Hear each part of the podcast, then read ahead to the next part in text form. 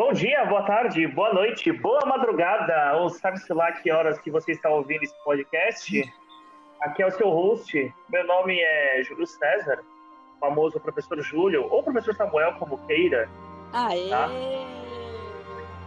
Ah, é No palmas, primeiro- palmas.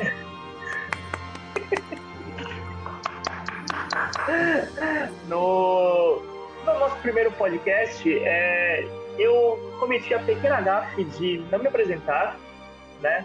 Sou professor de matemática e física já há 15 anos e há 10 anos dou no- aula no AF, tá? É, já dei aula em outras escolas, hoje estou numa escola particular e por questões diretorais não posso dizer o nome. Mas enfim, vamos que vamos. É, então, hoje nós estamos novamente com a Carlinha Maçã. Olá. Aê! Palmas também. Aê! Palmas, palmas, palmas, palmas, palmas. Né? E também nós estamos com a famosa Biocris. Famosa é terrível. Aê! Bate palma, bate palma, bate palma. Aê! Eu vou bater palma pra mim mesmo, tá? É, eu também bati palma pra mim mesmo, Eu não tem não posso problema. bater palma, gente. Eu tô, segurando, Então, beleza. eu tô segurando o celular com uma mão, não dá pra bater palma. Se cai. Ah, muito bem, muito bem. Então, vamos começar agora o nosso segundo episódio de Universo Vida e Missangas, tá? Sejam bem-vindos. Vamos começar hoje é, com o Momento Errata.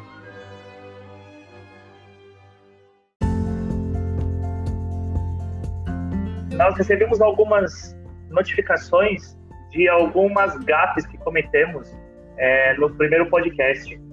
É, o que a gente recebeu foi sobre o, a discussão sobre o personagem e a personagem. Tá?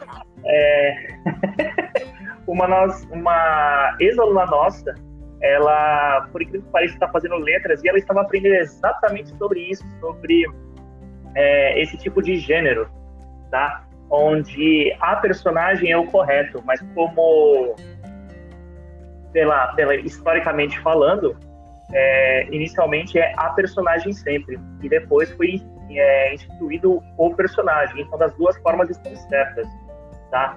É É, que, é que nem o você, né? é, É que nem o você, com o passar do tempo, era vo- era a voz vossa me mercê, voz me sei, virou. Era vossa mercê, voz me sei, virou você. é, Olha, era PC e daqui a pouco vai virar Vai virar o. É, o- é, é, vez- vai virar. É, é. C, Oh. C, C. É. Você. é, deixa. Então, um beijo, Carol. E eu tava certa, de dizer que eu vou dormir essa noite sem passar frio, porque eu estava coberta de razão. Oi! Desculpa. Ah, então, é, tudo bem, tudo bem. É, mas dorme com o pé coberto também, tá? Meu Deus. friagem. Bom, é, sobre as retrospectivas da última semana, o que temos de bom nessa última semana, desde o dia que a gente falou? Bom, Nada. eu-. É, a gente, Isso foi uma pergunta. olha, nós tivemos. É, nesse domingo, a gente teve uma mudança de paradigma assim, do governo dos Estados Unidos, onde o Donald Trump finalmente aceitou que a pandemia era um caso grave, né? E ele começou a aceitar que, é, segundo fontes dizem, ele foi visitar o local onde ele viveu mais jovem, encontrou um amigo dele é, doente e É. viu como a região onde ele cresceu estava totalmente abandonada, estava um caos. E aquilo chocou bastante ele. E então ele decidiu mudar toda a estratégia é, do combate do coronavírus. É o famoso pau que bate em Chico, bateu em Francisco. Né? É, então. Então, isso saiu uma reportagem do Washington Post, se não me engano, foi no próprio sábado ou no domingo que saiu a reportagem. E aí ele mudou totalmente o paradigma. E o nosso querido presidente Jair É, Eu ia fazer uma pergunta. Alguém, Diga. alguém... Ô, Júlio, você sabe onde o Bolsonaro passou a infância e adolescência dele? Que de repente a gente pode ver se acontece alguma coisa lá, né? Ah, no quartel? Preso A de infância é cachorro, possível. só se foi. Ah, eu não sei. Não sei. Sinceramente, não sei. Tá? Eu, Eu sei que a família dele é aqui de Eldorado. Eu posso. é, Não é tão longe, eu posso procurar saber. É, Mas tá é, nas é perto da, da onde os meus pais moram. Mas tudo bem. Dá uma ligada lá, Bruno. É, Ô, desculpa, ô Júlio. Desculpa, Júlio. Hoje eu Tá só tranquilo. morri. tá tranquila. Mas terça-feira ele fez um discurso, o nosso presidente fez um discurso que foi até mais apaziguador. Ele já começou a chamar de pandemia, falou sobre a cloroquina. Não é mais uma gripezinha. né? é, não é mais uma gripezinha. A gente não vai encarar Falou que a cloroquina, a cloroquina ainda está sendo investigada, mas nós já estamos produzindo milhares, né? É, ele falou que o exército, o, o exército vai produzir, se não me engano, são um milhão de é, remédios de cloroquina. Apesar de termos estudos que já mostram que não é tão eficaz, mas tudo bem, bora lá.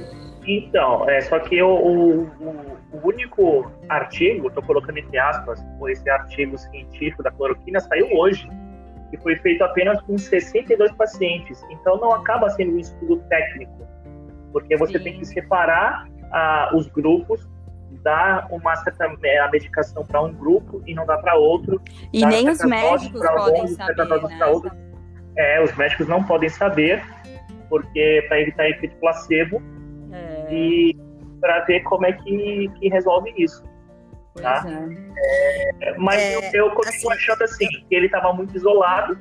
Ele, eu concordo com uma declaração feita por uma certa pessoa de que parece que a mãe dele deve ter dado uma surra nele e falando que ele pedir desculpas. Não, ele, ele é carinha de, de cachorro que caiu da mudança e, ou que apanhou da mãe. Isso, e aí tem que vir para pedir desculpas, mas não pede porque é orgulhoso, né? É. É, é, mas a gente percebe, pelo menos eu tô percebendo que é, a, a mudança de tom dele. Ele no dia seguinte tentou fazer um, um, um mise-en-scène de novo, é, mostrando o, o, desabastecimento, que era uma fake news, na Dia verdade, seguinte, né? É, no dia seguinte. dia seguinte hoje, não foi hoje isso? Não, foi de ontem. manhã? Foi ontem de manhã, Ontem, tô- tá? Total. Hoje nós estamos dia 2 de abril, porque dia 1 de abril é dia da mentira e é, Isso, foi ontem, verdade. da mentira não gravamos, gravamos dia 2. Tá? Tudo porque era dia da mentira. Enfim, é, é por conta disso tá? que a gente vai começar então nosso tema de hoje, que é sobre os filmes que vão fazer você pensar. A gente está na quarentena, é, nós temos muito tempo livre, certo, Carla? Certo, Cristina? Nenhum. Nós quem? Não Eu podemos- tenho, tempo livre. Nossa, então. Ah, então, muito tempo livre. É, com esse tempo livre a gente pode ver muitos filmes, filmes é, bons, filmes nem tão bons, mas que a gente pode indicar, aqueles filmes que a gente faz a gente pensar, assim, que terminam e você fala, puta merda. E aí você senta com um colega, senta com vários colegas numa mesa de bar, né, tomando aquela cervejinha básica, né? Apesar de não beber, mas, enfim, paciência, a gente acompanha. É, e aí a gente acaba discutindo sobre o tema, tá? E, Carla, quer começar, Carla? E Eu quero começar falando que você mentiu, porque desde que eu tô na quarentena eu não tenho tempo a bosta nenhuma, nem pra assistir filme. O único filme que eu assisti foi o post que uma aluna pediu pra eu assistir pra colocar no portfólio. Eu não saio do cacete do computador, ou é gravando, ou é montando aula, ou é fazendo PowerPoint, tá? Um abraço pra todos os pais que acham que a gente tá de férias e não faz nada. Aquele abraço caloroso. Carla, sem- mas isso é uma- isso é, é, é uma utopia de um futuro distópico. Fica tranquila. Não, isso é uma bosta. Fica tranquila. Ó, eu vou começar com uma frase que eu ouvi é, hoje, Eu só. que é assim, Ah. é... Se eu for pra praia, eu posso ser preso, certo? Sim. Se eu Certo. comércio, eu posso ser preso, certo? Tá. Se eu for preso, então quer dizer que eu vou ser solto? Por quê? Porque os presos estão sendo soltos por causa da pandemia. Não, não todos. Só os com pena leve. Então, eu fui pra praia. Isso é uma pena leve. Depende. Na pandemia, não. Você bota muitas vidas em risco. Se eu estiver sozinho na praia, é um argumento. Ah, sei lá. É, Não, eu acho que você não tem que ser solto que você vai voltar aí na praia, entendeu? Então, Uhum. deixa É. você preso. então, é, Manda você pra Bielorrússia, que lá é só tomar vodka e se masturbar, que não pega. É, tomar vodka, fazer gargarejo com vodka e lavar, lavar a mão, né? Lavar a mão com Qual a vodka. porcentagem de álcool? Lavar a mão com vodka e se masturbar. Se masturbar também É. ajuda. E teve um caso que morreram 330 pessoas no Irã por é, ingerirem metanol, porque surgiu uma fake news no Irã é, que se você bebesse metanol, você matava o Não coronavírus. E aí um monte de nisso. gente bebeu, é, um monte de gente bebeu metanol e 330 pessoas morreram, fora os que estão internados em estado grave. Meu Deus do céu. Alguém sabe me dizer qual a porcentagem de álcool da vodka? Bom, Muita. é, Ah, eu, deixa eu só lembrar, o, o Atila falou uma coisa muito engraçada no, no Roda Viva, né? Ele falou que se você quiser lavar as mãos com algum, alguma coisa desse tipo, Sim, lava com absinto. Porque absinto tem uma porcentagem alcoólica muito alta. E tem mesmo. Eu só tomei absinto uma vez na minha vida e eu tive a pior bad trip do mundo. nossa, Mas eu tenho o resto dessa garrafa Ai, até hoje. tem álcool em gel na sua casa? Pra ela. Então, o Léo comprou, não precisava. Eu podia lavar Olha, com tá absinto. Tá vendo? é, É, mas pra você ter uma noção, deve ser muito alta. A... Mas não tão alta que tire o. que, que embebede É, o Covid. tadinho. hum, então tá bom. Bom, o filme que eu assisti, que eu comecei a assistir, que o único filme que eu assisti agora na quarentena foi o Poço, é o único que eu posso falar de breve, assim, que eu assisti.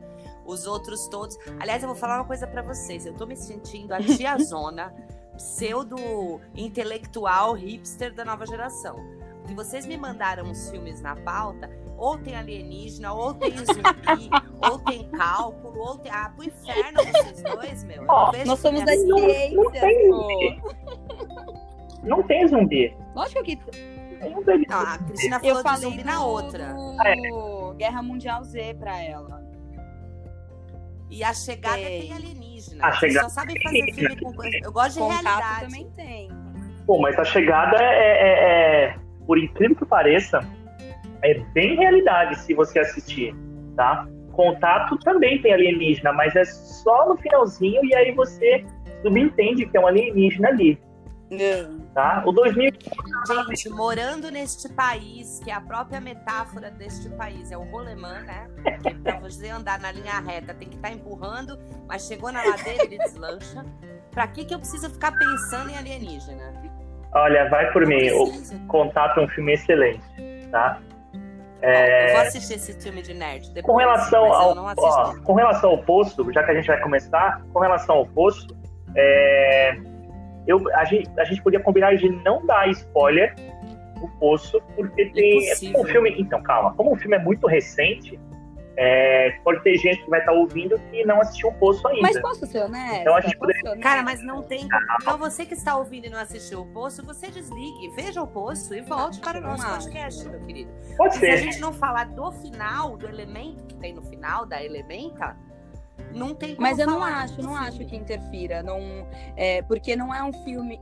Não, no, na Ah, sua, no, no que você pensa sobre o filme, eu não acho. Eu não acho. Porque eu acho que o decorrer do filme é muito mais. Pra, do, assim, para você pensar, independente do, do que te falaram ou não, do que o final em si. O, o- Ah, não. bom, tudo bem, mas eu, eu não, não concordo, não. Eu acho que o final é que deixa um tchan. Não, mas eu não acho. eu- O que, eu- que eu tô Eu querendo dizer. Ah, você não acha que falar do final vai fazer a pessoa deixar de querer assistir? É isso? Ah. Cris, você tá sumindo. Vai pra algum lugar que a internet esteja melhor. Tá, começa, Carlinha. Então, o que, que você achou do poço? Vai. Então, eu gostei, de verdade. Tô acostumada a ver filmes que não tenham um final. é, que diga muita coisa, ou que diga muita coisa, e não diga uma coisa só. E eu tive várias análises. Eu fiz uma análise religiosa, bíblica, depois eu fiz uma análise social, depois eu fiz, enfim, milhares de análises. Aí eu andei assistindo algumas análises pela rede que bateram, outras não bateram. E aí depois eu quero falar uma de uma teoria que é ridícula, assim, mas é criativa. Tá. É, mas eu vou esperar vocês falarem primeiro. Bom, análise religiosa tem várias, né? Pecados capitais, é, tem cada andar demonstra um pecado capital. Análise social, o capitalismo, a sociedade em que a gente vive, desigual, desumana. Eu acho que tem muito do Leviatã ali, do, do Hobbes, que o ser humano é mal na sua origem, na sua essência, e tentar uma solidariedade é, que não seja mandada assim, por autoridade é difícil. E eu gosto muito das duas cenas, eu vou destacar, tá? Vou tentar não dar spoiler, mas vou falar quem assistiu vai saber. A primeira é quando ela fala para ele que ele tá ali por um dos motivos é para parar de fumar. Ele fala isso nos primeiros minutos do filme, né? E é. isso já mostra que até ele mesmo, sendo um idealista, é, e eu falo que ele é um idealista porque ele leva um livro que é extremamente idealista, né? O Don Quixote. Don Quixote. É, é. E ele também precisa de uma autoridade, que sozinho ele não conseguiria. E a outra cena é a cena que, que o negão lá tá tentando subir e acontece aquilo com ele. E. é, mas aí eu remeto a uma outra que ele ainda tá com a mulher, que ele fala que ele pode ter autoridade sobre quem tá embaixo, porque ele pode dar uma punição para quem tá embaixo, mas não para quem tá em cima. Essa é a melhor. Essa é a melhor. Para mim isso é a melhor e isso define muito a gente, assim, a nossa sociedade, porque que a gente abaixa a cabeça, mas por que a gente se sente superior a quem está embaixo, às vezes exerce uma autoridade, ou só o fato de não dar um bom dia, ou alguma coisa assim. É, e a teoria que eu tenho, que eu vi por aí, é que a, o, não existe uma linha do tempo no filme. E aí aquela cena do filme que a Panacota tá com o cabelo, ela seria Eu tive essa sensação também. E a Panacota seria a própria, o próprio desfecho, entendeu? Não, porque. Não tenho como Eu não tenho como falar sem dar spoiler. Não, mas a Panacota foi comida. É aí que tá. Então, não, não tem uma cena no filme eu que sei eles estão é. analisando e eles acham um cabelo na panacota. Sim, e o cara fica. Mim, isso só quer dizer que é uma excelência que eles têm numa comida que muitas vezes não chega à maioria das pessoas, né? Quase sempre. Uhum. Mas no final, alguma coisa vai para cima no lugar da panacota, não vai? Então, se não tivesse uma linha do tempo, aquela coisa não, nunca existiu. Foi uma ilusão para quem viu aquela pessoa e o que subiu foi a panacota mas tinha um cabelo. Eu achei uma teoria criativa, não, mas pouco, pouco não, verossímil. Não, é, não dá, porque mostra o cara fazendo a panacota e depois mostra o cara tirando a própria panacota. Tá? E, o que eu acho é que o cara que caiu o cabelo da panacota, ele foi jogado pro poço, como punição. Era, era, era um nível de excelência ali. O, o que eles falam assim, eles vão dar a melhor, melhor comida para todo mundo, é, vai descer o poço e aí as pessoas vão ter que é, comer a, a, o melhor, ou seja, eles vão a ideia é eles querem alimentar todo mundo bem, porque ali tem comida para todo mundo. E a mulher fala que é um experimento. Não, tem comida suficiente, como no mundo tem comida Sim. suficiente para todo mundo. Será Algumas pessoas não comem que... porque outras comem demais. Então, mas será que tem Esse mesmo? ponto da metáfora é, é conclusivo, né? É, mas tem aquele negócio da teoria malthusiana também. Né? Se todo mundo almoçar, ninguém janta. Porque acaba a comida do mundo. Porque o ser humano, ele, ele cresce de uma forma, maneira exponencial e a comida só cresce de forma linear. E aí chega uma hora que você não tem comida para todo mundo. Então, para você comer, alguém tem que passar fome. É, eu, eu também não acredito nessa teoria, não, Júlio. É, mas é, é, é complicado. Eu vou ser é, muito honesta. É, eu, eu assisti o filme, mandei várias mensagens para Carla quando eu ah, em vários momentos eu, eu, foi muito engraçado. Fiz pipoca, tô ali com meu chá gelado, empolgada assistindo o filme. Meia hora depois a pipoca já tinha ficado de lado, porque já não rolava mais comer a pipoca, aquele sentimento de preciso compartilhar a pipoca e ela mandou a é, pipoca pro tem... vizinho de baixo. ah. é, mas o tempo inteiro foi a sensação de sociedade. É por isso que eu falei que o final para mim não importava. O decorrer do filme para mim foi muito mais chocante no sentido é, é, é, é, a visão da sociedade realmente. A gente tenta sempre quem está lá em cima sempre superior é, quem tá lá embaixo sempre tá na merda, sempre comendo o resto. E o mais engraçado é que converte. Você espera que quem, quem, quem estava embaixo e que sobe, é, que subiu, que tem um outro comportamento diferente da, da, daqueles que ele já julgava porque ele ficou sem comer e afins. E não, exatamente a mesma coisa. E isso me deixou. Quantas pessoas a gente, a gente vê enriquecendo em cargo. Vai, a pessoa consegue um cargo melhor e você espera que ela trate ao cargo que ela estava anteriormente bem, né? Porque ela sabe que está naquele cargo. E na verdade, não. Ela age superior ainda. Ou pior. Eu tive essa sensação. É, né, é eu, eu, eu lembrei de uma outra coisa, dá para fazer uma conexão com o que aconteceu com o Trump lá, né? A, a própria mulher que significa a justiça, no caso, né, que estava dentro do sistema, que foi para lá porque acreditava naquele sistema, que tenta fazer a solidariedade funcionar, ela só percebe o quanto aquilo é injusto Sim. quando ela sofre uma injustiça. Sim. Que é o caso do cachorrinho. Tá? Quando ela sofre uma injustiça, ela o mundo dela desaba e ela não sabe lidar com a injustiça. Então é mais ou menos isso que acontece geral, assim, na, na, no nosso cotidiano, né? Ah, isso é mimimi, ah, isso aí que você tá falando não tem nada a ver. Ontem aconteceu isso, né? Anteontem, o cara que fez uma festa lá no Rio Grande do Norte para não sei quantas pessoas, fechou uma, uma boate, fez uma puta festa. Quem? E aí ele se descobriu um cara no Rio Grande do Norte, um empresário. Ah. Ele fez semana passada uma festa para não sei quantos amigos e desdenhando o Covid e tal. E ele se descobriu com Covid essa semana, deu positivo. Ele fez um vídeo chorando, pedindo desculpa para a sociedade, que ele não quer ser julgado, que ele sabe que ele errou. Cara, eu não consigo mais ter piedade, isso é horrível. Não, desculpa, ele vai ser julgado.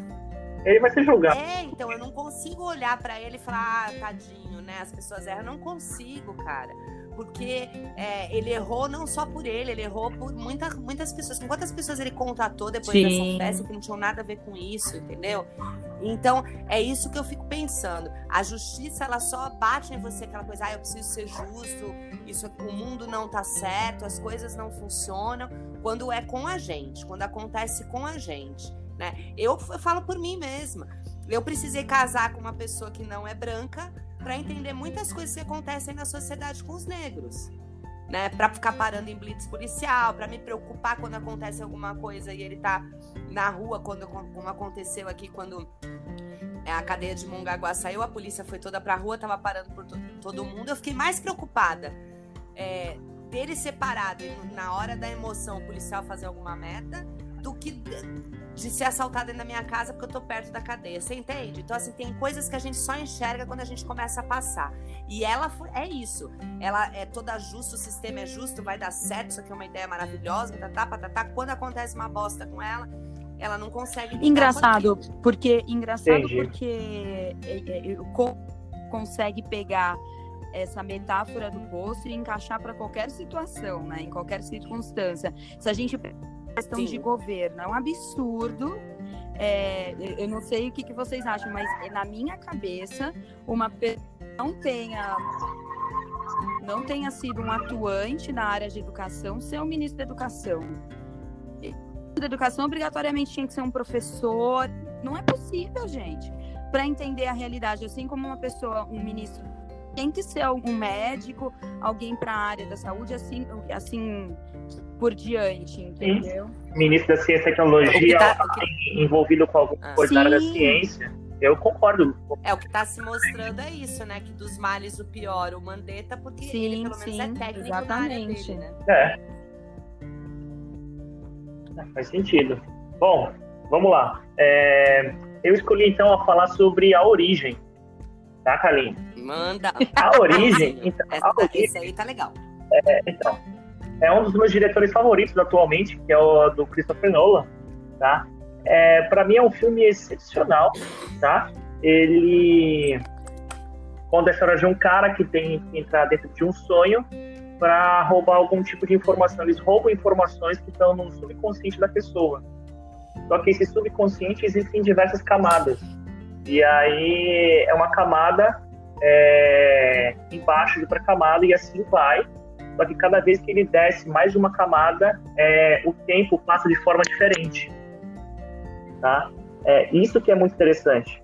E aí, a, a concepção do filme começa assim. E para você saber se é realidade, se era sonho, você tem que criar um totem, que é um objeto, que seja só seu, e só você conheça o peso, o formato dele, e se ele movimente daquele jeito. Seja algo particular seu. E aí, no, no início do filme, que ele fala para a menina, que eu não lembro o nome da, daquela atriz, não sei se é Ellen Page ou é outra, é outra menina, é, é Ellen Page mesmo? Pronto. É, ele fala, não deixa ninguém tocar no seu totem. Porque se ele tocar no seu totem, ele vai perder toda a, a física e aí você não vai saber se, tá, se é real ou não. Então, aí, depois de todo o enrolado do filme, que eu acredito que todo mundo que está ouvindo já deve ter assistido esse filme, é, ele, o personagem do DiCaprio, ele tem um trauma severo, porque ele e a esposa dele é, desceram tão profundamente, um sonho dentro do outro, que eles chegaram no local onde eles envelheceram juntos, eles passaram a vida inteira juntos, e só que aí ele fez um, ele chegou no, digamos assim, na, na, na parte mais profunda da mente da esposa, e aí ele plantou como se fosse uma sementinha, colocou lá um, um bilhetinho, uma dobra, se não me engano, uma dobradura, se não me engano, ali, que era na, na parte mais profunda da mente dela. E aí a mulher dele ficou, ficou louca. Ela desassociou, ela achou que era, seria realidade ou não. E aí eles foram voltando, voltando, voltando, até que chegou um momento em que a mulher fala assim: é, Isso é um sonho, e eu vou me matar, porque se eu me matar aqui, eu acordo na realidade. E ela se joga e se mata. Entendeu? E aí o, o filme. Porque ela tava na realidade. Sim. e aí, assim, é, ele tem um problema e por causa disso ele não consegue mais ter os filhos. Se ele for para tal país, ele vai ser preso por causa dos filhos. Então ele começa a fazer como se fosse um, é, não vou dizer um caçador de recompensa, mas como se fosse um mercenário para buscar informações dentro da mente dos outros. E ele é contratado por um, é que, por um japonês. É que o problema dele é porque ela deixou uma carta dizendo que ele que matou ela, né? Então ele fica sendo perseguido pelo assassinato da própria esposa. É. E... Você não pode para voltar para o lugar. É, mas aí ele fala que não. E aí tem um cara japonês lá, eles têm que fazer um trabalho para um cara japonês, e por que pareça é o que faz o filme andar, tá? Apesar de ser um. Faz é, o quê? Faz o filme andar. Porque assim, você conhece toda a história, mas aí você não tem, tá, legal, como é que ele vai sair dessa? Então, é, por questões de roteiro, quando você faz um filme andar, você cria uma, um fato desconhecido, um fato novo, que faz com que o herói da história ele é, desenvolva todos os seus atos até chegar ao ápice dele e resolver o problema que foi descrito no início, que é o problema dele ver os filhos dele. E tudo Entendi. isso é, vai se desenrolando até que no final, tudo bem, ele consegue se desenvolver lá e tal. E aí, no final do filme, ele vê os filhos, né?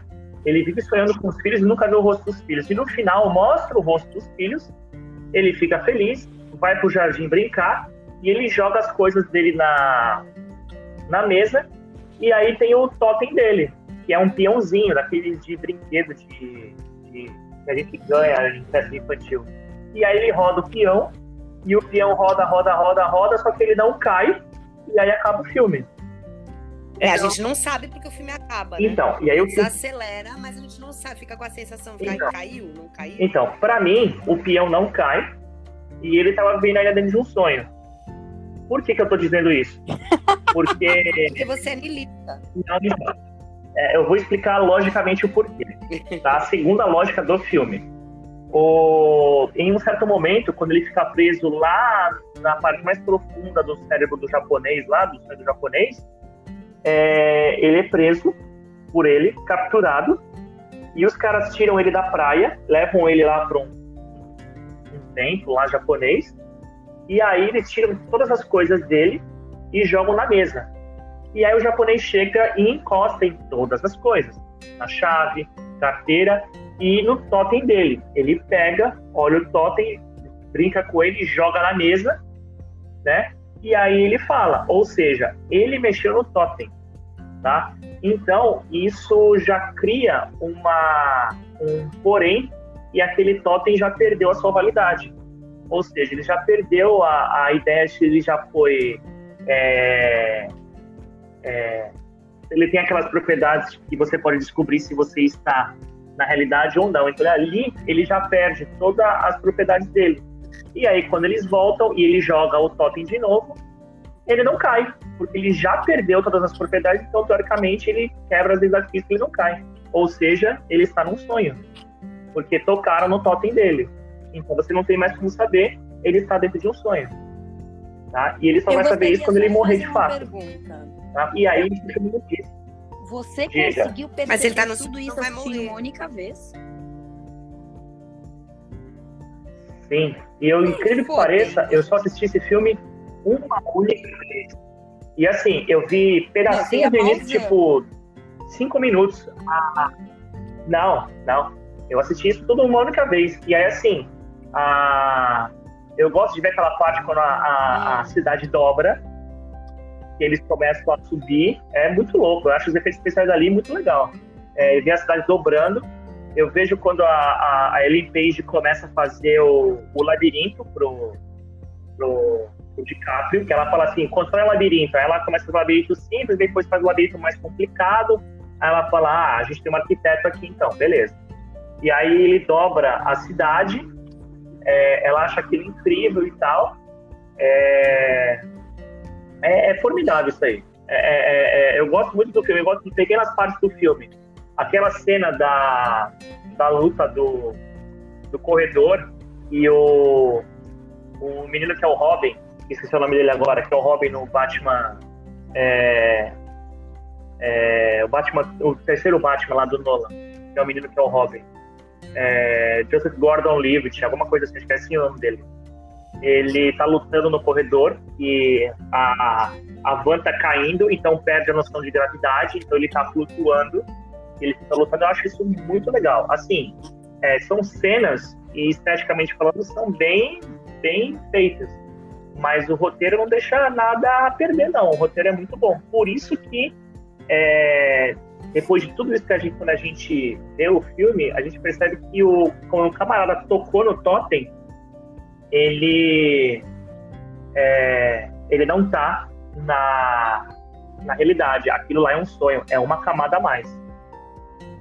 Tá? É, Eu acho que o Leonardo DiCaprio, ele tava na real, ele tá na na realidade, ele enlouqueceu, ele matou a mulher, porque a mulher matou os dois filhos e ele foi parar na ilha do meio.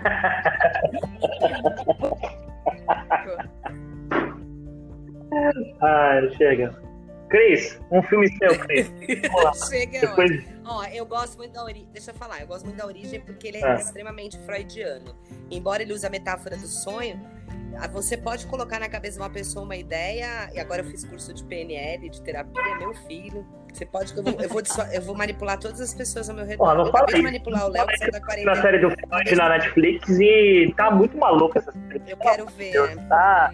É, mas ele é todo freudiano, né? Porque o Freud fala dessas camadas que o Ah, cérebro é um. mas a série- a série tem-. E engraçado que eu fui, tava, tô assistindo a série, a série tem uma, uma vibe totalmente diferente do que eu tava pensando.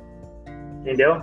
É. E é, gira pelo lado do. É, gira pelo lado do ocultismo. É, acontece uns bagulho meio louco. E aí você fala, não. Mas essa, esse poder de manipulação é, é super possível, mesmo você estando acordado. Eu acabei de manipular o Léo que saiu da quarentena para buscar cigarro, por exemplo.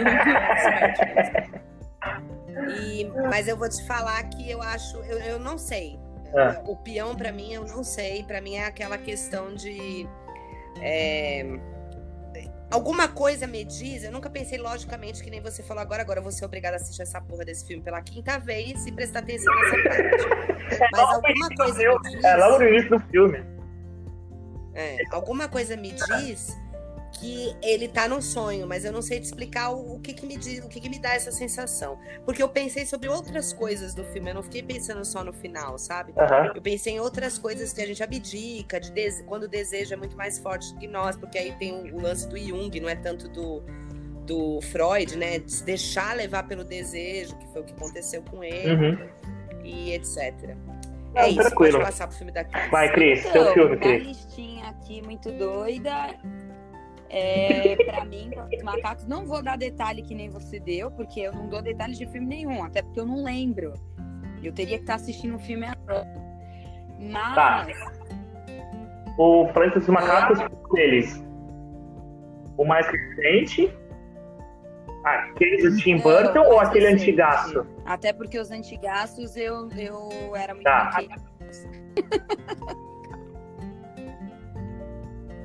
É, Olha, existe uma coisa bom, chamada Sessão da Tarde.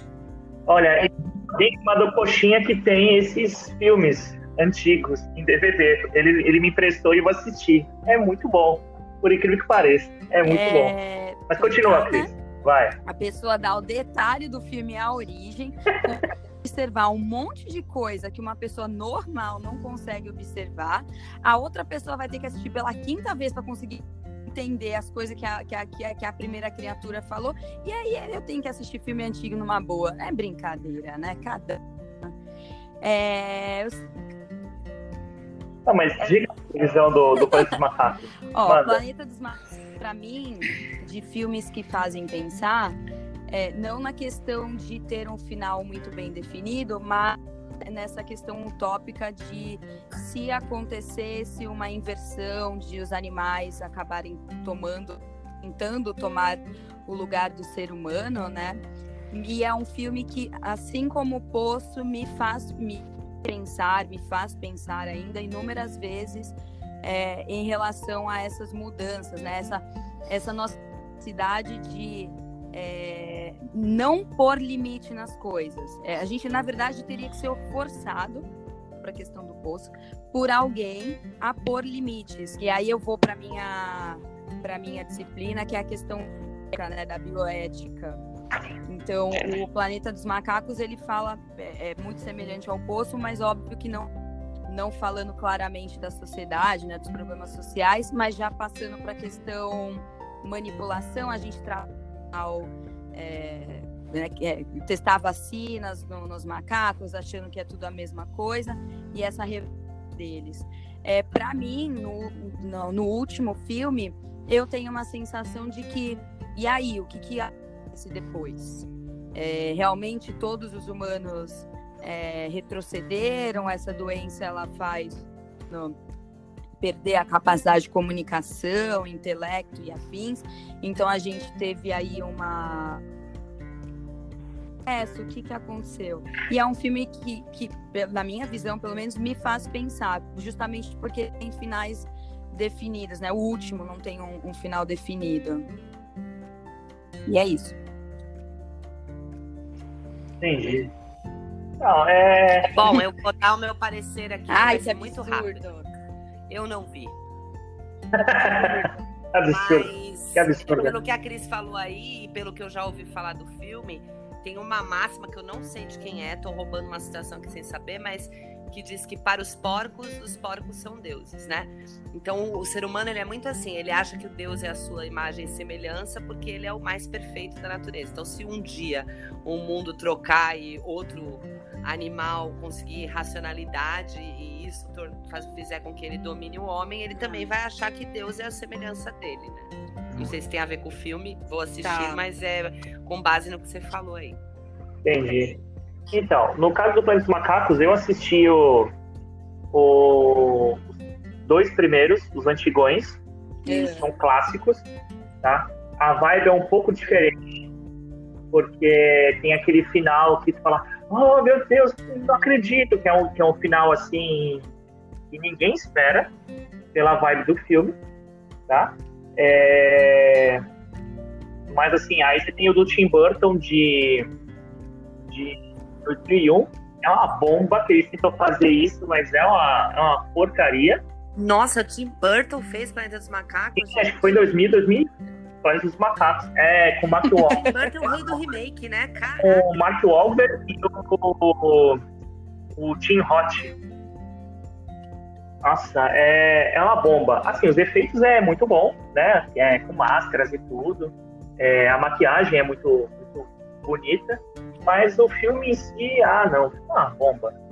E eu, esse Planeta dos Macacos agora, que agora não me lembro quem é o diretor dos três filmes, da trilogia nova, é muito boa, eu gostei pra caramba dos três filmes, tá? Gostei do, do terceiro filme.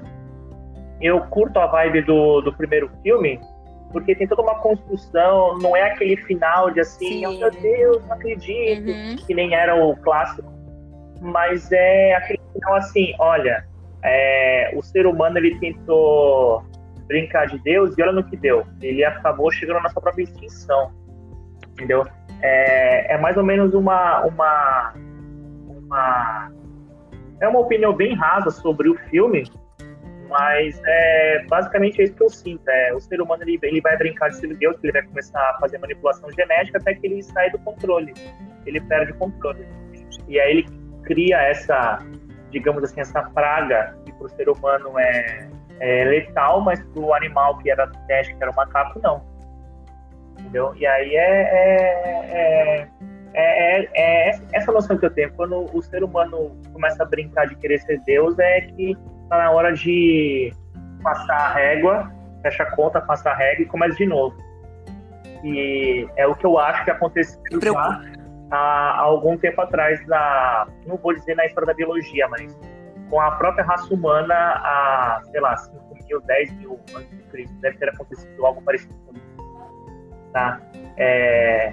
O ser humano se preocupa tanto em buscar a imortalidade Sim. e acaba vivendo uma vida medíocre, né? Então, é, basicamente isso.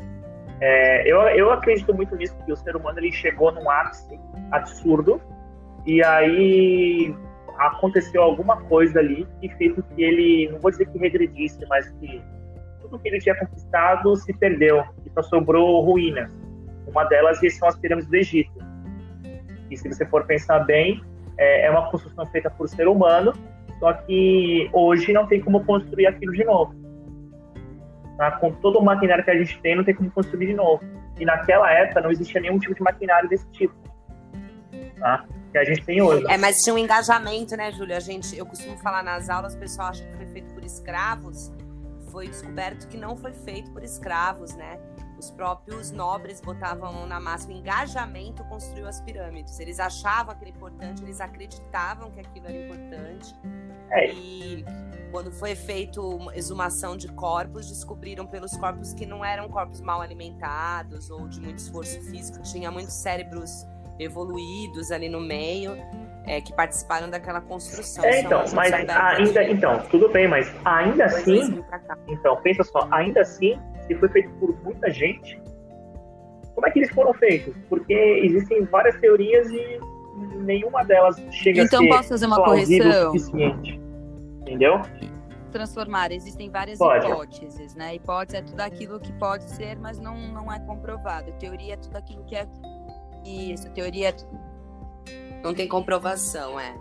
Mas cientificamente isso foi levantado. E sabe o que eu acho? Eu acho que nós vivemos da era moderna para cá um poder de análise, né? Separar as coisas, cada um faz a sua parte. Então eu sou bom em, em engenharia e eu sei mandar. Eu tenho essa experiência que quando eu dei aula de ética no desenho da construção civil, tinha muito isso. Eu sei mandar, eu vou lá mandar no peão. O peão não sabe mais que eu. Só que o peão é o que põe a mão na massa, então se você não ouvir ele, você vai se ferrar, né?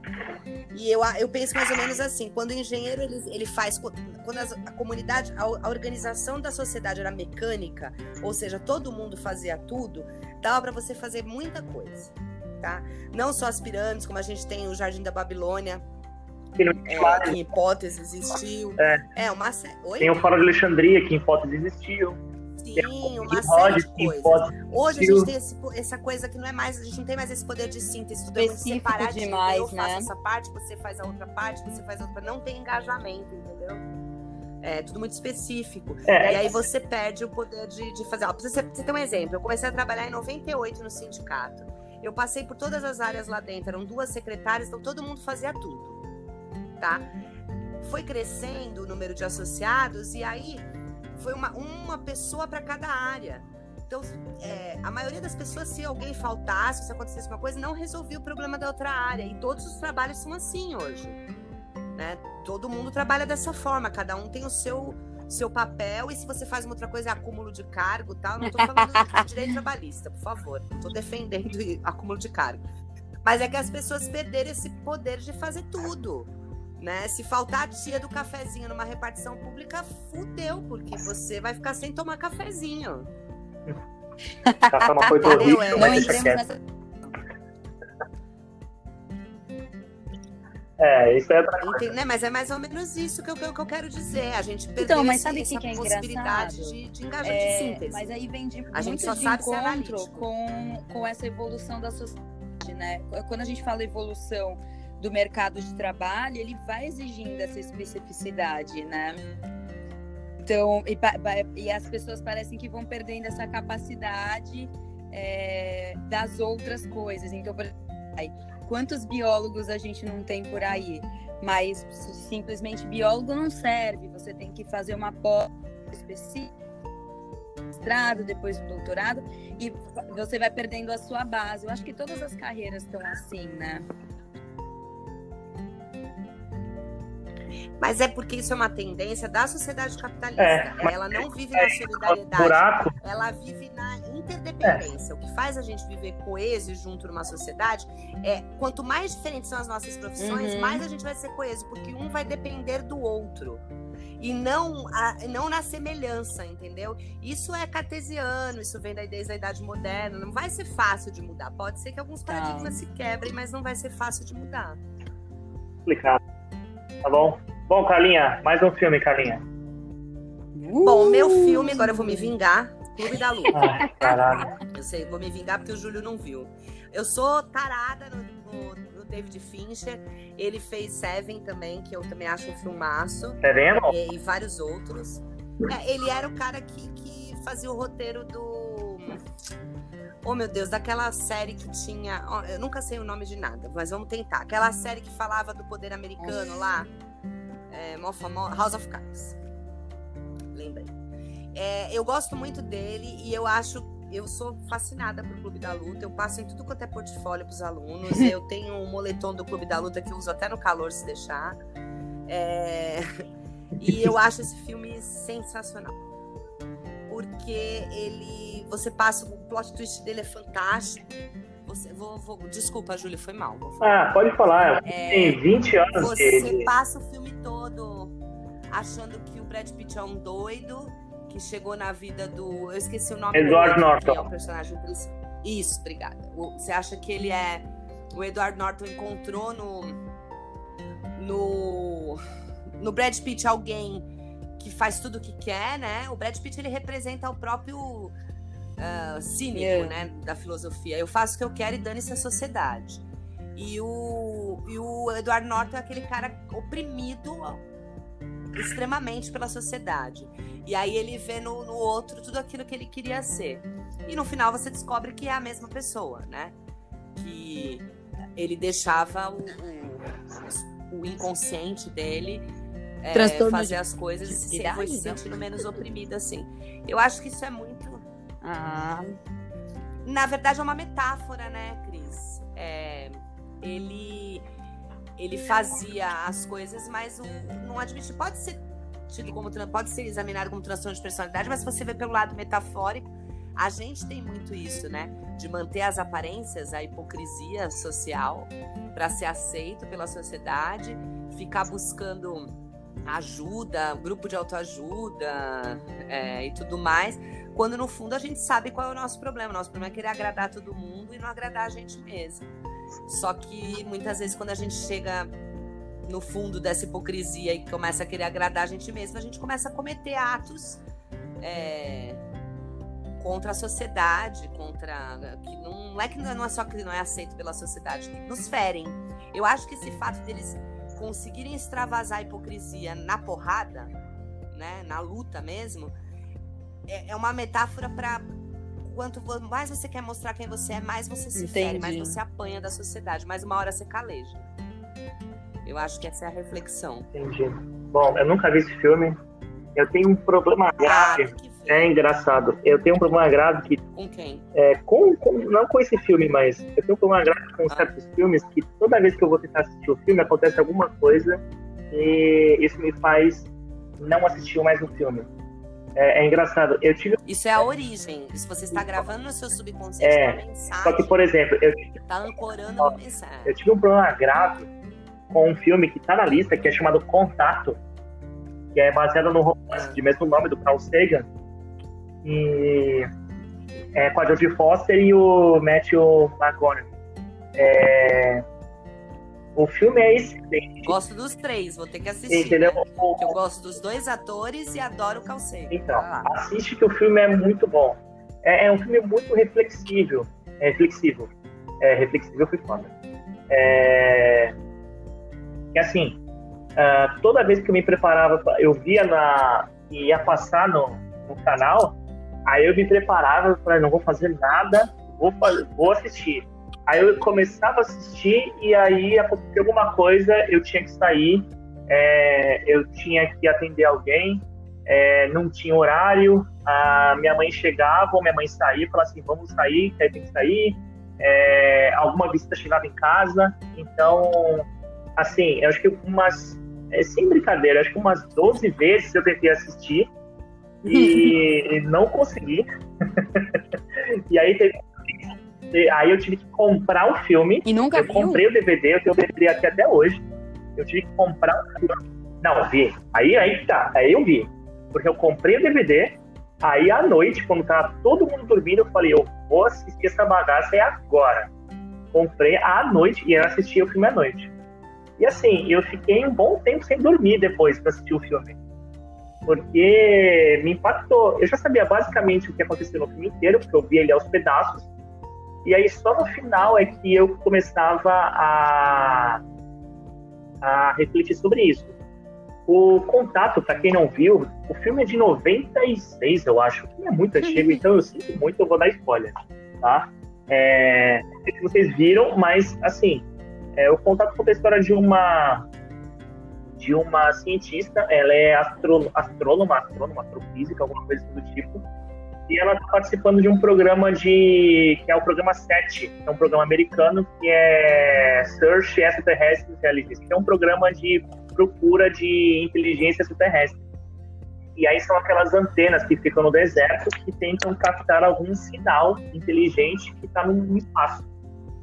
E ela está trabalhando, só que o governo começa a cortar a verba e aí, digamos assim, está cortando verba e ela vai ter que abandonar o projeto porque é, não tem mais dinheiro pra Nossa, é a Na verdade, é antes do Entendeu? Brasil atual. E aí, e aí ela conhece. É, então. Aí ela conhece um, um, um padre, acho que um pastor, é, um reverendo, alguma coisa do tipo, que é o Matthew McConaughey, que é um cara religioso. Ela é uma pessoa muito, como é que eu vou dizer assim, muito cética, tá? Ela não acredita basicamente em nada de, de religião. E ela começa a se engraçar com esse é, com esse cara. E aí, assim, é, o trabalho dela vai ser jogado fora. É, vão, vão fechar o projeto dela. E ela, no último esforço, ela chega no, no na antena é, e programa, um, dá uma coordenada específica, que é, se não me engano, é, é duas vezes pi ao quadrado, é quatro pi ao quadrado sobre três, alguma coisa do tipo, tá? é, que é uma coordenada que ela nossa, faz. Nossa, é, é, é, quase, é, é, quase um Hadouken. Isso, é tipo isso. Ela, ela é, é o valor de pi elevado ao quadrado, vezes alguma coisa do tipo. E aí ela tá lá tentando ouvir alguma coisa e ela ouve um sinal. Ela ouve um sinal inteligente. Ela ouve um, um sinal de rádio que está emitindo pulsos é, numa frequência específica, que parece uma PG, parece uma série, uma sequência e tal. E aí eles gravam todo o sinal, eles chamam toda a equipe, grava todo o sinal, e aí percebe que é tipo uma sequência de Fibonacci, um negócio assim do tipo. E, e aí eles concluem, chama todo mundo, eles concluem que é um sinal de vida inteligente, porque quem saberia esse sinal? O, a natureza em si não, não, Isso existe na natureza, mas quem emitiria um sinal desse? É um sinal de rádio. Então alguém emitiu isso aí. E aí eles começam a ver que é, dentro desse sinal tem um, é tipo um outro tipo de sinal codificado. E aí, dentro desse sinal codificado, eles estão lá é, decifrando, e aí eles veem que esse sinal, na verdade, era a retransmissão da, da, da do primeiro sinal de, de televisão é. que foi televisionado e vai para o espaço. Porque a gente televisiona, vai para o espaço, vai para o satélite e volta. É via rádio, então vai para o universo. Então, a primeira transmissão que a gente fez é, em caráter mundial e é por televisão foi as Olimpíadas de 36 e é o discurso do Hitler. E aí o Hitler aparece lá no meio do sinal e o pessoal fica meio puto, fala, não, a gente não pode publicar isso para a sociedade e tal. E aí vira uma, uma bola de neve isso daí. É, o pessoal descobre que, na verdade, em cima desse discurso tem um, um projeto de engenharia, que é uma construção de uma nave que vai que você pega essa nave, é uma nave mirabolante que você pega e você entraria nessa nave e essa nave te levaria para um outro lugar de uma outra dimensão. Entendeu? E aí você conheceria, digamos assim, um alienígena. E aí o filme se desenrola nesse ponto, é, se valeria a pena a humanidade gastar 500 bilhões de dólares, é, meio trilhão de dólares nessa tecnologia para tentar alcançar o desconhecido e tentar uma, uma, um contato com um ser extraterrestre. Se é que realmente existe ou se não foi uma grande piada. Que é isso que o filme fala e o filme começa a chegar nesse ponto. E o final do filme, tá? Depois de todo desenrolar, é, a Jodie Foster, ela entra na nave, ela vai, ela tem uma experiência com alienígena, entre aspas, e ela volta, e aí ela é julgada porque ela não trouxe nenhuma prova. Toda a filmagem dela, que ela estava com uma câmera na cabeça, é, pifou, e simplesmente a nave, digamos assim, o, tinha uma câmera do lado de fora, e a nave, quando saiu, ela simplesmente cai, e ela não, o pessoal não vê tipo, a nave tchum, sumindo, simplesmente a nave cai e parou e aí é, é como se para a pessoa que está do lado de fora passou um segundo. E para ela lá dentro passou 18 é. horas. Entendeu? E aí ela não prova nenhuma. Ela conversou com o alienígena, só que ela não tem prova nenhuma para falar que ele era verdade. Então o pessoal começa a contestar se ela não tá ficando louca, se ela não tá histérica ou coisa parecida. E aí, tipo, no final, tá o cara que julgou ela, que condenou ela, no final, é...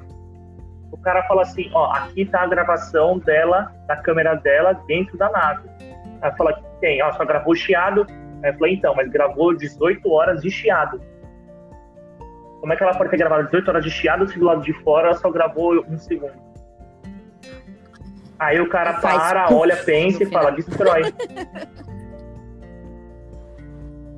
E aí no final tem uma. Tem um, então, aí tem um epílogo no final, que aí isso daí eu vou deixar para vocês assistirem se vocês tiverem vontade. E tem um epílogo no final que deixa a pensar, será que realmente vale a pena todo esse esforço? Se a gente tivesse essa, essa tecnologia para alcançar é, é, novos horizontes para fora da Terra, será que vale a pena? Entendeu? É, ele deixa essa discussão em debate. Por isso que eu acho que o Contato é um filme é, muito bom nesse caso porque, da mesma forma que a gente está vivendo hoje, é, será que não valeria a pena a gente ter investido mais saúde para a população, para a gente estar preparado para algo parecido com isso? Entendeu? É, então, será que valeria a pena? Até que ponto você pode é, mexer com a economia é, para o bem do próximo e não para si mesmo? Não sei se o capitalismo fala isso nessa parte inicial, isso já, já não já não é a minha praia mais. A NASA gasta um dinheiro enorme para manter a, a, beirada da Terra escondida, né? É, então, gastar isso com saúde. Engraçado é que a NASA ela é uma empresa pública. Ela não é particular, ela não é militar. Ela é uma empresa civil pública. Ela recebe verba do governo dos Estados Unidos. Ela é uma empresa pública. Quando o Marcos Pontes virou astronauta, Marcos Pontes era militar. Ele passou no concurso público e o cara falou: se você decidir ser um astronauta, você vai ter que dar baixa e vai ter que ser astronauta como civil, não como militar. Porque lá eles não aceitam militar, eles aceitam só civil. Então, todos os astronautas que estão lá, eles provavelmente tiveram alguma. É, algum momento eles eram militares, e aí, para eles entrarem na NASA, eles têm que dar baixa e seguir como carreira civil mesmo. Não tem jeito. É assim que, a, que, eles, é, que eles funcionam lá. Tá? Não é militar, é tudo Ah, civil. Oi. Tá? Então, Cris, mais um, Cris? é, então. Eu ia falar isso. Tem uma hora e três de podcast. Tem problema. Detalhes Vai. que vocês dão nos filmes. A única coisa que eu queria puxar é que eu consigo reparar na maioria dos filmes que, que eu gosto, que tem essa pegada, que nem o, né, o Planeta dos Macacos e afins que vocês falaram, é que a ficção ela trabalha com, a- com todas as coisas, né? Do se a gente fizer por esse caminho pode acontecer isso e, e- e o porquê que a gente não consegue enxergar isso é, como um aviso. Por que, que é tão difícil para a gente por exemplo é, pensar que como o planeta dos macacos poderia acontecer? Ou é, não sei se a Carla chegou a assistir mas o, o próprio Guerra Mundial Z. O Guerra Mundial Z é, é a atualidade praticamente. Não. Adoro, gosto mesmo. Você adora esse filme. eu também gosto. Também gosto. É que pra mim é inconcebível um zumbi sair correndo, sem explicação alguma. Mas tudo bem, tudo bem. É porque ele tem um histórico de atleta. É.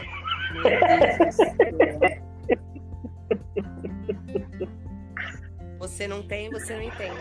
Ai, senhor. Então, é... só, deixa eu só concluir aqui. a- Deixa eu só... Ah, ó, Não, pode então, falar, pode falar. tem um outro filme aqui que foi o primeiro filme que eu assisti que eu literalmente não entendi nada. Tá? Todo mundo falava desse filme e eu não entendi nada. Foi o primeiro filme que eu assisti. Eu tinha, se não me engano, eu tinha acho que 12 anos, 10, 12 anos, que foi Os Doze Macacos, Fantástico esse filme. lá com o, o, o Brad Pitt. É, Bruce Willis. Entendeu? É, é, é formidável esse filme. E assim, eu entendi lufas do filme. E eu assisti assim, na época, eu assisti acho que umas cinco vezes. Meu irmão, ele fez, é, na época era VHS, e ele tinha dois videocassetes e ele gravava alguns filmes no VHS e depois trazia, ele não morava com a gente, mas ele trazia nos finais de semana os filmes que ele gravava pra gente assistir. Então eu assisti muitos filmes assim. E Os Doze Macacos foi um dos filmes que eu assisti desse jeito. E assim, eu assisti, eu falei, meu, não entendi porra nenhuma. E eu vou ver de novo. Eu juro, eu assisti umas cinco vezes esse filme. E aí alguém chegou e falou pra mim da minha família, você é muito novo pra entender uns negócios desses. E aí eu falei, não, peraí. Nossa, ainda bem que eu esperei os meus 40 anos. Então, aí eu falei, não, peraí. Aí eu falei, vocês são muito novo, então tá bom. Aí eu, assim comigo, eu falei, bom, então eu vou esperar ter uns 18 anos, vou esperar seis anos pra ver esse filme de novo. Entendeu? E eu esperei pacientemente, quando eu fiz uns 18 anos mais ou menos. Não foi exatamente quando eu fiz, mas depois que eu fiz 18 anos, aí veio aparecer lá os dois macacos de novo. Aí eu falei, ah, eu vou assistir esse filme pra entender agora. Aí quando eu assisti, eu falei, puta merda, tudo fez sentido. Entendeu? E o sentido que traz esse filme é assim, é, mesmo você voltando no tempo, você não tem como mudar o passado. Não tem. Mesmo se, se por um acaso você volta no tempo, não tem como o, você mudar o, o, o futuro. O futuro não tem como mudar. O que a gente tem que mudar, quando a gente muda o futuro é com os nossos atos agora. Se você volta para o passado, você não altera o futuro, não tem jeito. É algo imutável. É essa linha de raciocínio dos macacos permeia. E basicamente o Bruce Willis fica num loop infinito. É isso que eu entendi. Ele pode voltar quantas vezes for e todas as vezes ele vai fracassar. Tá? E é diferente do Matrix.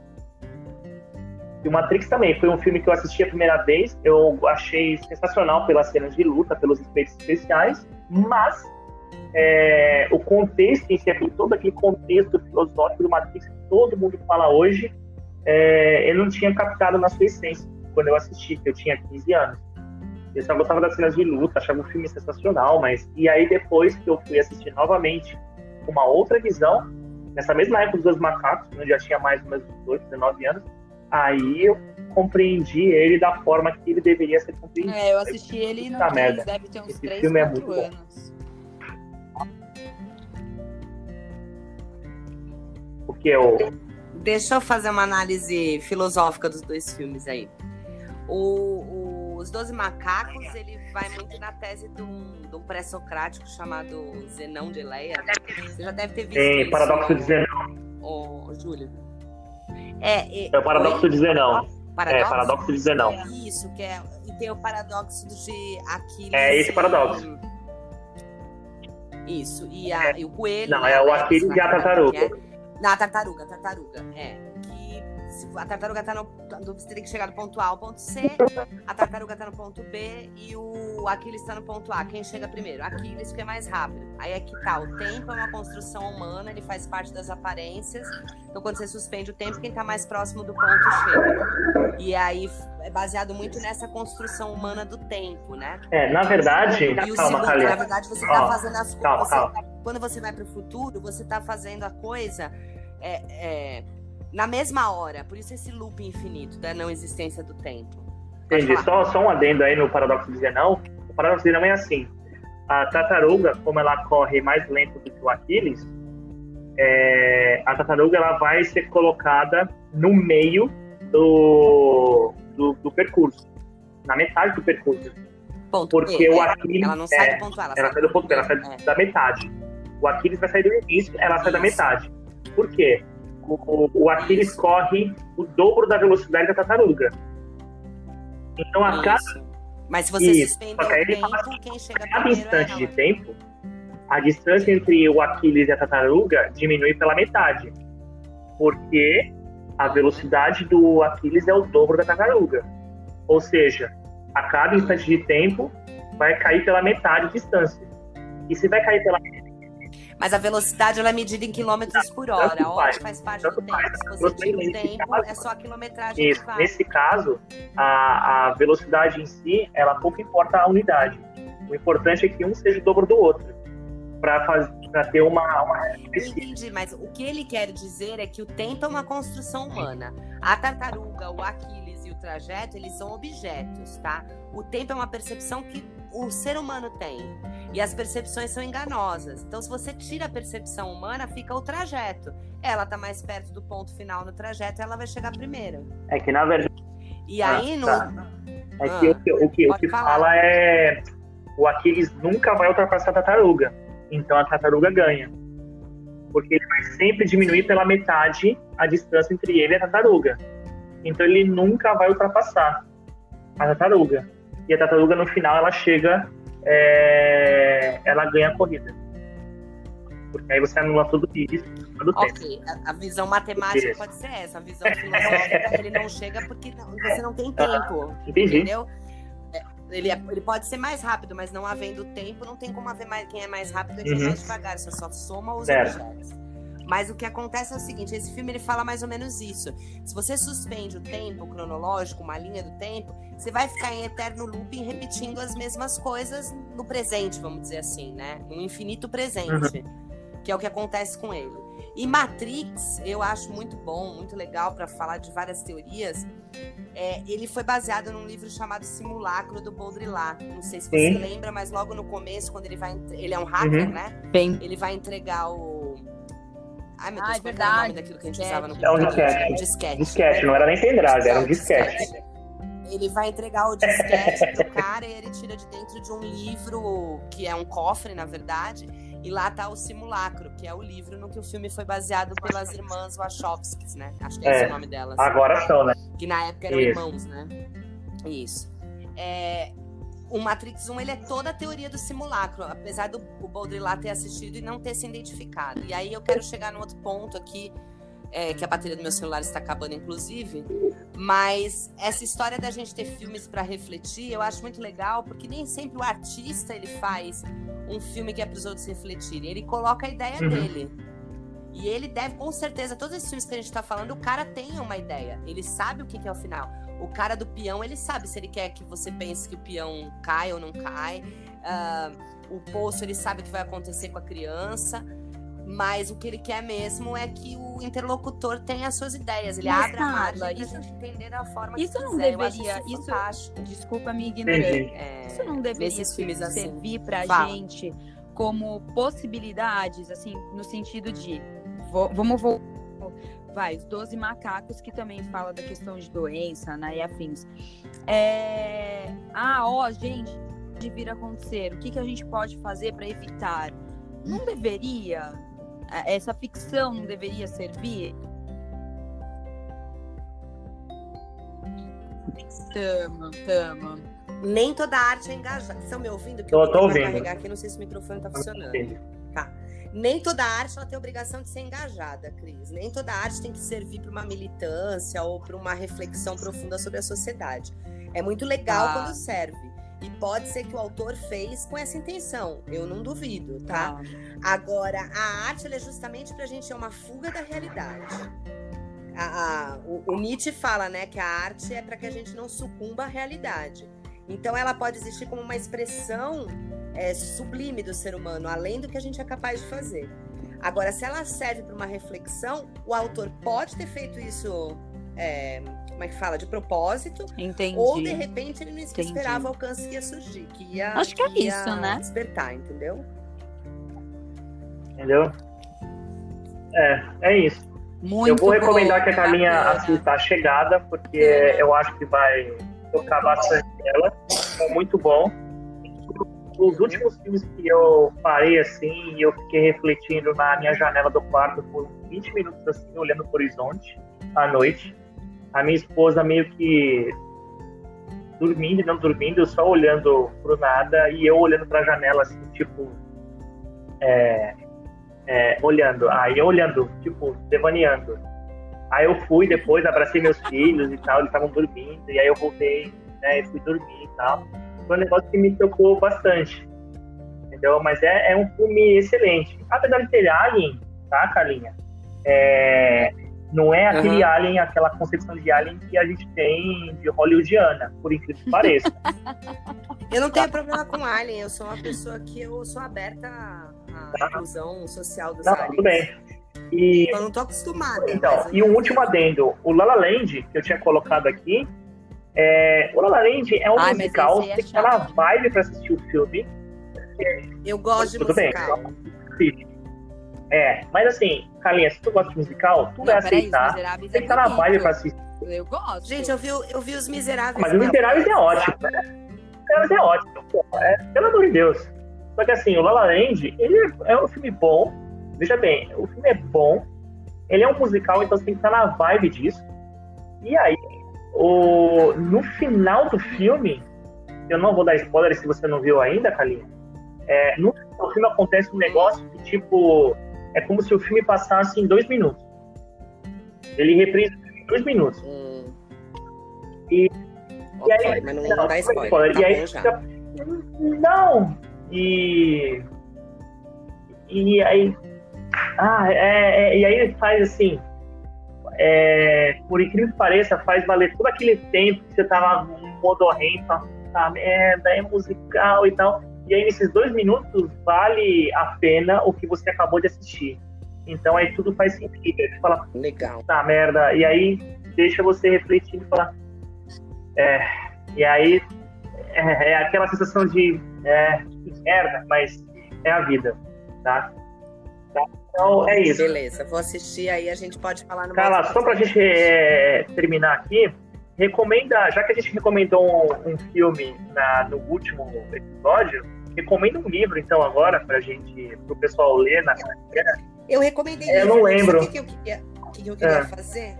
Eu recomendei, você até achou ruim, que eu recomendei ensaio sobre a cegueira e a peste. É que é o seguinte, eu tava montando a aula esses dias e aí eu me deparei com um poema que eu coloquei numa aula e ele é extremamente reflexivo, embora ele Por seja mim, um pouco niilista. E eu queria ler o finalzinho dele, se for Tá, possível. você lê no final então, deixa eu recomendar o livro. Só que antes eu queria mandar um beijo, Tá mandar um salve para os alunos que estão escutando a gente e mandando feedback e ficando mó felizes e querendo participar de alguma forma. Ah, então, que bom. Ah, então, é, um abraço E principalmente os alunos, ex-alunos, tá? né? e Os ex-alunos. compartilham e estão aí nos nossos corações ainda, lembrando. É, que. Então, beijo pra Carol, que fez esse feedback. A Sara, que tem um fã-clube do Júlio. É... Tem o Miguel também. A, a Sara, ela vai fazer que nem aqueles caras que fazem no Twitter, que fica colocando foto de coreano. Ela é, né? botar foto tem o, Júlio, tem o, ah, Nem imagina. Tem uma foto minha, eu de máscara, do Covid. E tem uma data, assim, que é dia 4 de novembro, que é justamente a data que saiu o primeiro caso lá do, do coronavírus na China. E eu tô de máscara, assim. Vou, vou ver. Oh, me manda essa foto que eu vou negociar com a Sara ainda. Eu te mando. Então, é, beijo pro Dani, que, que quis ajudar a gente aí fazendo uma arte muito legal. O aluno de vocês que não foi meu aluno. Isso. Demora pro José que ele foi num dia lá que a gente combinou e não foi ninguém, deram um cano na gente, só ele que veio. ele ficou meio puto com isso, eu lembro isso até hoje tá? Ele vai lembrar disso. Olha, Isabel, tá? tá te expondo na net. É, e aí eu queria só. Esses são os que eu lembro muito que bom. falaram comigo, mas todos que vibraram, curtiram, ouviram, muito obrigada. tranquilo. Semana que vem a gente tem. Provavelmente nós teremos uma novidade, tá? Espero que dê tudo certo. Tá? É, eu vou recomendar dois livros, tá bom? É, o primeiro livro é de ficção científica. Na verdade, os dois livros são de ficção científica do, dos meus autores favoritos, que é o Isaac Asimov. Então, o primeiro deles é o, primeiro deles é o clássico, que é o Fundação, que é a trilogia clássica Fundação. São três livros, obviamente, uma trilogia, né? É porque tem continuações depois disso e prequels antes disso, mas a trilogia clássica Fundação é, é, é fenomenal. E tem um outro livro dele, que foi o primeiro livro que eu li dele, que chama-se O Fim da Eternidade. E mexe com esse negócio de viagem no tempo e tudo mais. É, é, um, é um livro muito bom de se pensar assim. E o final é. O final é, é, é catártico, digamos assim. Tá? É, eu indico esses dois livros para quem gosta de ler bastante, né? para quem tem tempo de ler, como a gente, né, Calinha? Né, Cris? É. Aham, aham. Oi. Tá? Não tem, hoje. Tô tempo, hoje tenho tempo de ler Twitter, não. que é poucos caracteres. Cris, livro. Fala, Cris. É, que usa. Não. O quê? Hoje é, gostaria Nada, que hoje eu vou ficar os devendo. que tiverem indicações de filmes aí para mandar pra gente. E agradecer de coração. Exatamente. Música também, música também, por favor. Filme, livro, boa, boa. E é isso. Pode mandar, que a gente fala o nome deles aqui e eles vão ficar super famosos. Tá bom, turma. É... A gente se desfaz por aqui hoje, tá? Depois de uma hora e vinte de. Posso ler? De... Posso Pode ler. ler. É, a gente, eu, eu vou fechar com a Carlinha lendo, vou terminar o podcast com ela terminando de ler o poema, Ei. tá? Nos vemos na próxima semana, turma. Tchau.